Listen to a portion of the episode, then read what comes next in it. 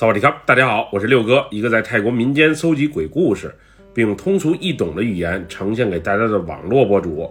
今天带给大家的故事名叫《妹妹的复仇》，来自一位泰国李府朋友的分享。接下来就让我们一起进入到这个故事当中。我叫阿红，大家都习惯称我为红姐。我今天所讲的这个故事发生在二十年前，当时我在泰国东北部老家李府生活的时候。那会儿，我们村有一户人家，男主人因为车祸不幸离世，留下了孤苦伶仃的母女仨人。那家女主人叫阿丽，从祖辈上开始就住在我们村儿，以前也算是家大业大的那种。后来出了点变故，到她这辈儿就只剩下几赖良田，以及一个有着数十年历史的大木屋。阿丽有两个女儿。一个是性格强势些的小英，另一个则是患有小儿麻痹症的小花儿。俩姐妹年龄相仿，但是境遇却大不相同。小英天生漂亮，身材也好，一直深受村子里男孩子们的喜爱和追捧。而小花儿则因为年幼患病，虽然心地很善良，性格也不错，但是却没什么朋友，就是连生活自理都相当的困难。以前小花儿也上过几年学，每天都是他爸妈轮流接送。不过，因为他老爸的突然离世，家庭的重任一下就落到了他老妈的身上，所以后来小花儿学是彻底不上了。平时也就是在家听听广播，又或者借书看看。偶尔他姐姐小英推着小车带他出门转转，其余时间他基本都是在屋里待着。小花儿算是我的学妹，离我家住的也挺近。以前没事儿的时候，我也喜欢去她家找她，给她带几本书看，也顺便和她聊聊天儿。小花儿虽然没怎么上过学，不过因为长期听广播、听新闻的缘故，懂的知识还不少。当时她最想的就是有朝一日能坐车去曼谷瞅瞅，看看大皇宫的风景，游游湄南河。也感受一下大城市的生活。我们家那里算是乡下，进城一趟都困难，就更别提什么去曼谷了。小花所憧憬的，其实也是我所向往的。小花的姐姐小英，后来高中毕业后就去大城市打工了。至于去的是曼谷还是芭堤雅，又或是清迈，我也不知道。总之，年纪不大的她。毅然决然地离开了穷乡僻壤的老家。我那会儿也没在村里待着，而是去李府当地的一家食品加工厂打工，一个月能回来三四回。虽然工资待遇不高，但是好在离家近，工厂还管吃管住。而小花则和她老妈搭伴过日子。听说小英走的时候，从家里还要了不少钱。总之，那会儿他家确实挺困难，他妈为了筹钱，还特意把家里的一块土地给卖了。当时是卖了十万泰铢，还是多少钱来的？总之，在那会儿，在我们那里算是一笔巨款了。不过，小英也就去了大城市工作没多久，就领着一个叫阿涛的男人回来了。那男的得有三十多岁了，人看着挺老实，长得也不错。最主要的一点是对小英特别的上心，而且还是百依百顺的那种。说句实话，当时让我们村里的这些未婚女人很是羡慕。男人手脚特别的勤快，家里的活基本都抢着干，而且把小英伺候的更是舒舒服服的，基本就是衣来伸手、饭来张口的那种。以前小英没回来的时候。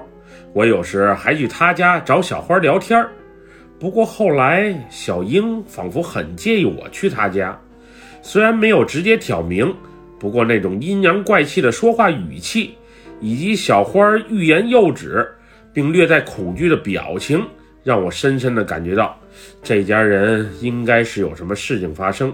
总之一切怪怪的。小英回来之后没多久，她老妈就生了一场大病。不仅头发掉的厉害，而且腿脚还变得不利索。之后更是连站起来都困难，只能在家躺着。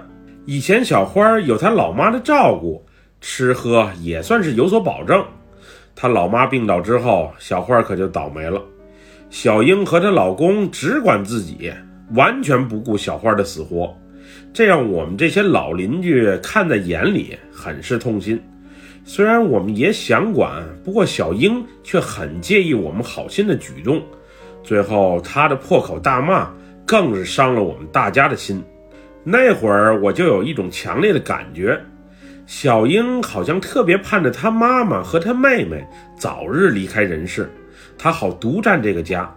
我们几个老邻居也旁敲侧击的趁着她老公阿涛落单的时候，让他劝劝他媳妇儿，对家里人好一些。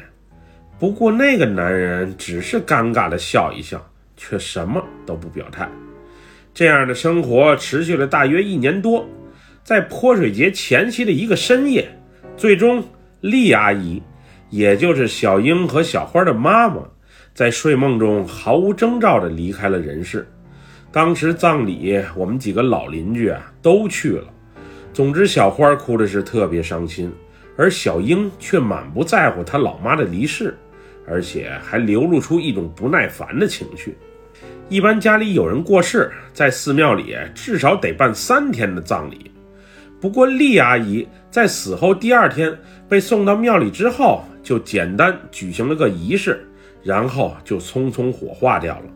后来我们借机会和小花聊天的时候，才得知，之所以小英一脸的不满，一脸的不开心、不耐烦，主要是她老妈生前就把大部分土地以及那个祖屋过户给了患有小儿麻痹症的小花了。小英之前一直。想把这部分财产给夺回来，不过最终无济于事，所以才带着一种嫉妒、一种仇恨，不停的在家里闹着。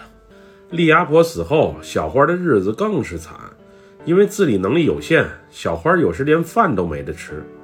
她姐就这么软磨硬泡的让她把财产给交出来。不过小花深知，这财产是她的底牌，如果要是交出去了。他的生活可能会更惨。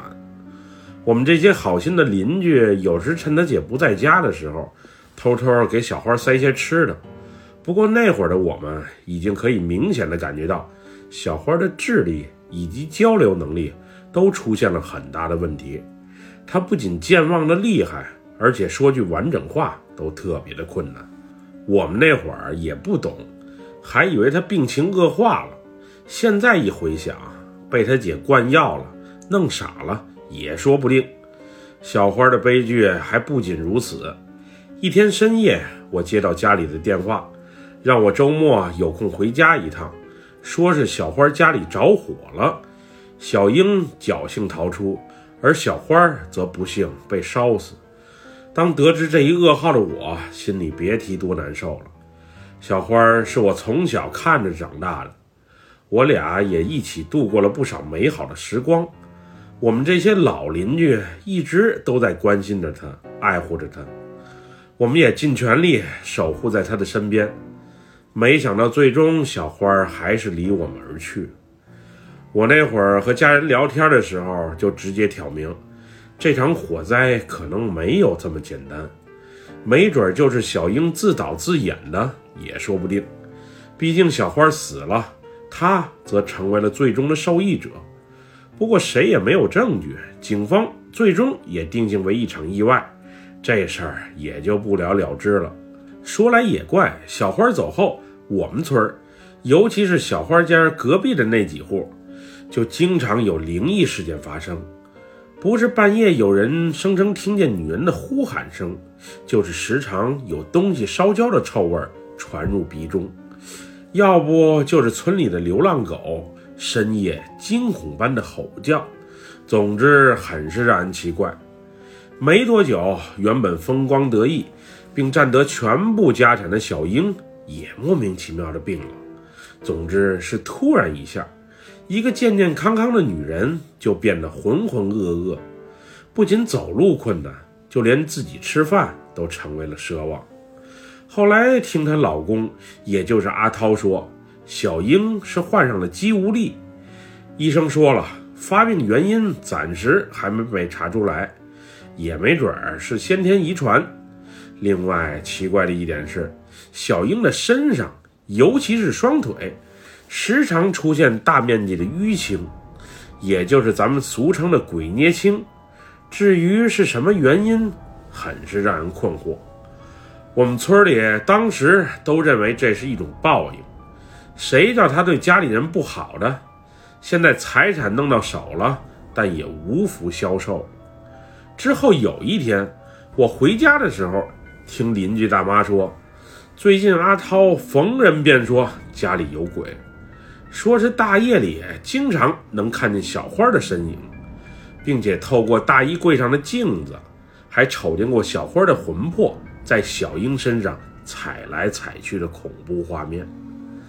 阿涛平时和我们基本上很少说话，那一段时间他的反常也让我们怀疑，他是不是真的见到鬼了？小花可能还没去投胎，而是留在家里找他姐姐复仇来了。另外那一段时间，我们村里也特别的晦气，不是有人下地干活的时候被蛇咬，又或者被虫子咬。